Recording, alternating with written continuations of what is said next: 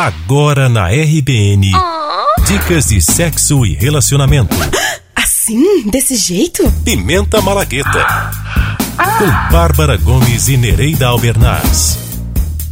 Olá pessoal, eu sou Bárbara Gomes. Eu sou Nereida Albernaz. E a pimenta de hoje é: Você gosta que o sexo seja falado ou calado? Vale fazer alguns sons, como gemidinhos e sussurros, ou prefere que o parceiro se mantenha mudo? E para quem gosta de sons, qual seria a intensidade correta? Será que vale gritar? E se o parceiro for do tipo narrador? Mais pra cá, mais pra lá, agora sim. Será que a maioria curte ou não? Acho que o meio termo é sempre válido. Se manter calado pode parecer frio. Tenha cuidado. Mas também não vá falando demais ou fazendo um super barulho de uma hora para outra que vai soar falso. Vai assustar. Sinta-se e permita. Seu parceiro quer saber e sentir que você está envolvido e curtindo o momento. Se jogue. Nos siga nas redes sociais, arroba Bahia Babados. Beijos!